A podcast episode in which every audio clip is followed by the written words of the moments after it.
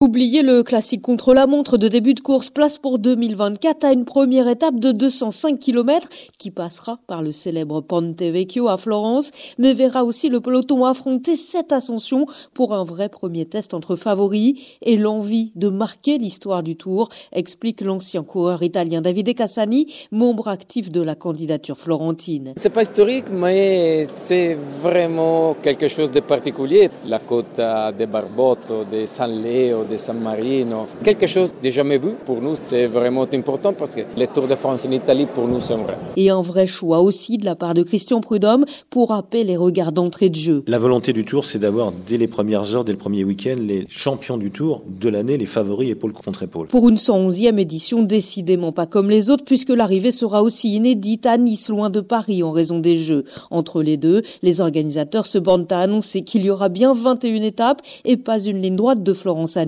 Et de donner rendez-vous en octobre 2023 pour connaître les autres surprises du tracé.